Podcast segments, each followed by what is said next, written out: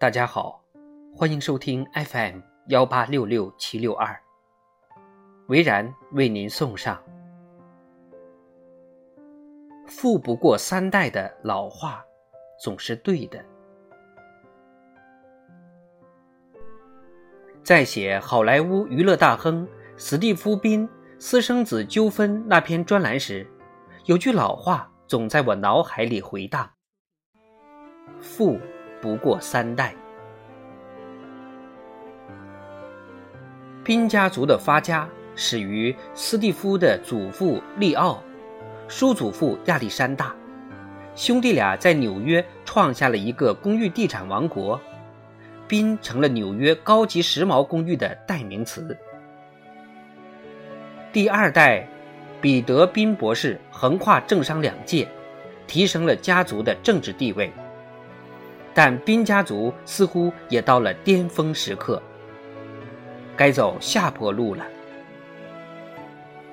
一九八五年，宾家族产业的继承人卖掉父辈的绝大部分地产江山，拿到了现金。到了第三代斯蒂夫·宾，他终于被造就成不折不扣的贵族子弟。史蒂夫自杀前，败光了所有的钱财，可以说，宾的一部分家族史写到他这儿就终止了。富贵如过眼云烟，飘过去，正好三代。多年前。我曾经采访过英国一些家谱学家，看到他们为自己家族画的家族树，我发现，富不过三代比三代造就一个贵族更普遍，很难找到富过四代人以上的家族。那是什么导致了向下流动呢？首要原因是后代出了败家子，或者沾染上恶习。有个姓氏为耶德尔的贵格会教徒家族，曾在约克郡富甲一方。耶德尔家族的第一代托马斯在18世纪开凿运河，贩卖羊毛发了财。1808年，第二代大卫出生，他赶上了工业革命的浪潮，在家族企业中增加了棉纺织企业。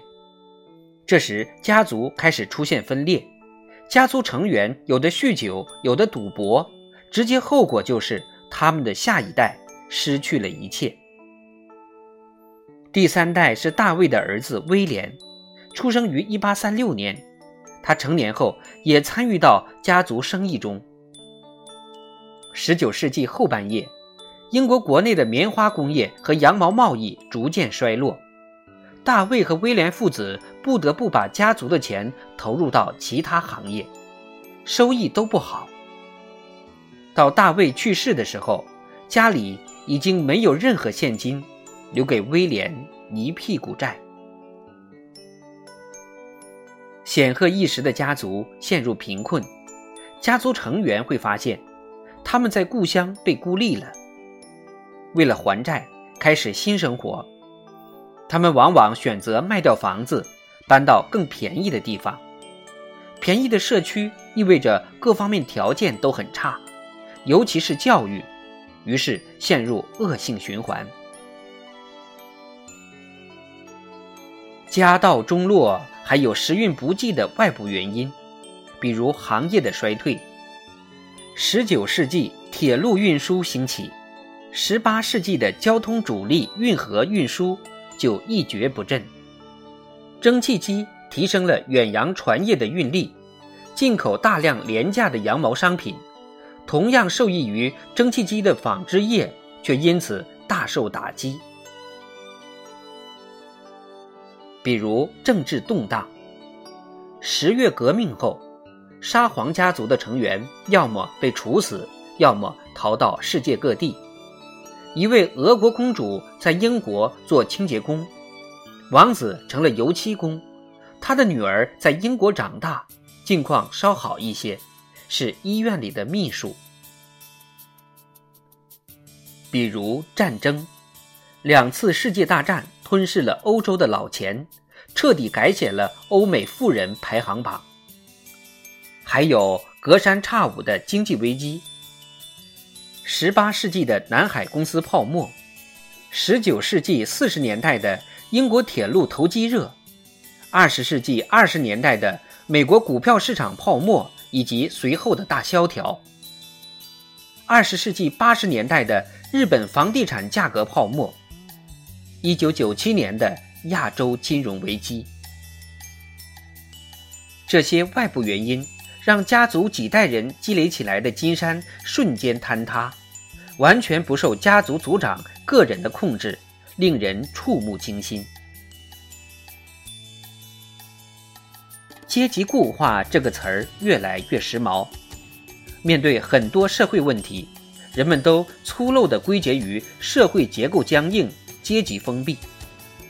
但社会学家告诉我，人类社会之所以能够延续，正是因为它处于相对开放和流动的状态。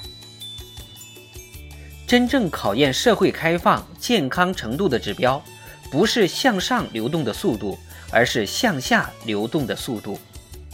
我们之所以只愿意讨论向上走，只看见逆袭成功者，原因很简单：从金字塔上摔下来的卢瑟无足轻重。